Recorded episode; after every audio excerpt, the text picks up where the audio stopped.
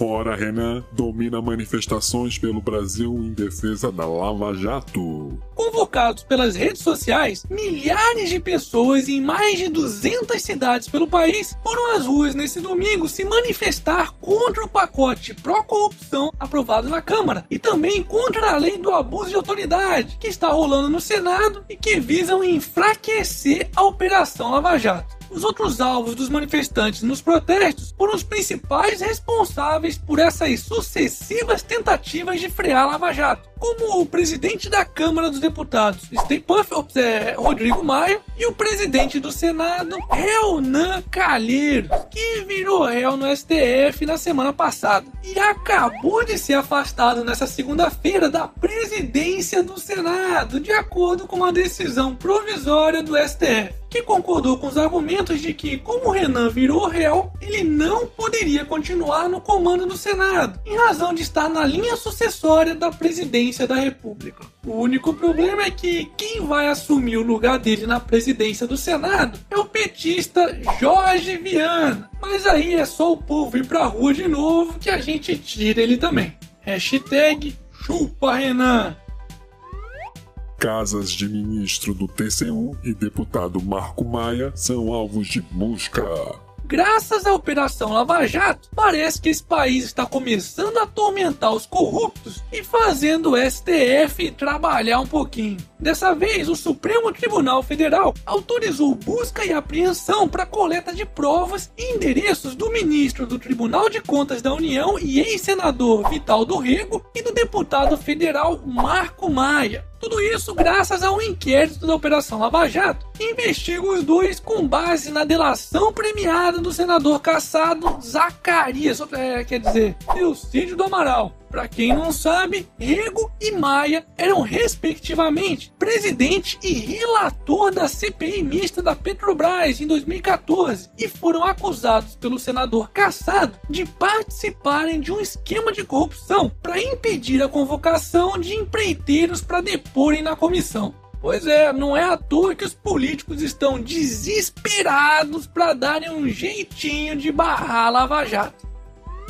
Requião defende projeto de abuso de autoridade e recomenda muita alfafa a apoiadores de Moro. O relator do projeto que atualiza a lei do abuso de autoridade, o senador Roberto Requeijão, é, quer dizer, Requião, defendeu a manutenção do texto sobre o abuso de autoridade, que na prática serve apenas para inibir as investigações da Operação Lava Jato. Para Requião, o projeto deve ser aprovado para combater movimentos autoritários que estariam se formando no Brasil, semelhantes a regimes instalados na Itália com o fascismo e na Alemanha com o nazismo. E Cuba não falou por quê, hein, arrombado? Para arrematar, o senador PMDBista ainda disse que os brasileiros que lotaram as ruas nesse domingo deveriam comer alfafa. Aliás, muita alfafa pois seria próprio para muares e equinos.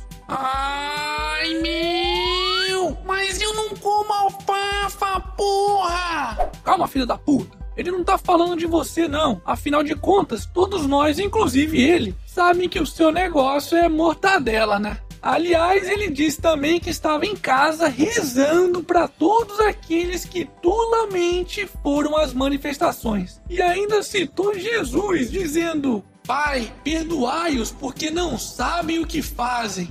É, Requeijão, pode rezar bastante, porque só um milagre vai fazer você ser reeleito. Hashtag chora, Requião. Momento. Jabá. E aí, já tá inscrito no canal? Então se inscreve aí nessa bagaça, porque se depender desse YouTube bugado do caralho, esse canal não vai crescer nunca. Aqui é canal do otário, porra. STF analisa proibir amianto há 12 anos, mas a indústria que vai eliminá-lo. Mais uma prova de que o Estado só serve para fuder o povo. O amianto, que é um material cancerígeno e condenado inclusive pela Organização Mundial da Saúde, está aguardando há mais de 12 anos no Supremo brasileiro para ser definitivamente banido do país. Tá de sacanagem, né? Mas, felizmente, parece que a solução virá muito antes do que isso e pelas próprias mãos das empresas, já que elas estão deixando de usar o amianto e adotando alternativas mais saudáveis e eficientes para se manterem operantes. Pois é, nada como o bom e velho mercado, além de consumidores cada vez mais conscientes e exigentes para que a autorregulação ocorra. Hashtag menos Estado, mais mercado.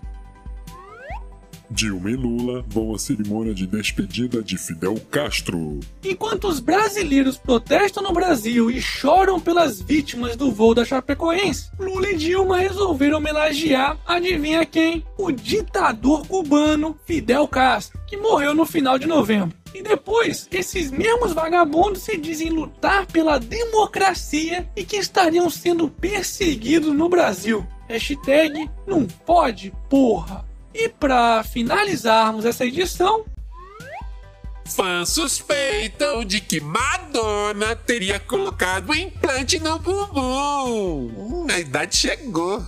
é mesmo, é. Foda-se. E esse foi mais um Otário News com as principais notícias do dia. E aí, curtiu? Então se inscreve aí nessa bagaça e arregaça esse like. Ah, e não se esqueça de conferir aqui na descrição do vídeo se você foi um dos sortudos do mês que receberão adesivos e gibis do canal do Otário. E amanhã, quem sabe, tem mais.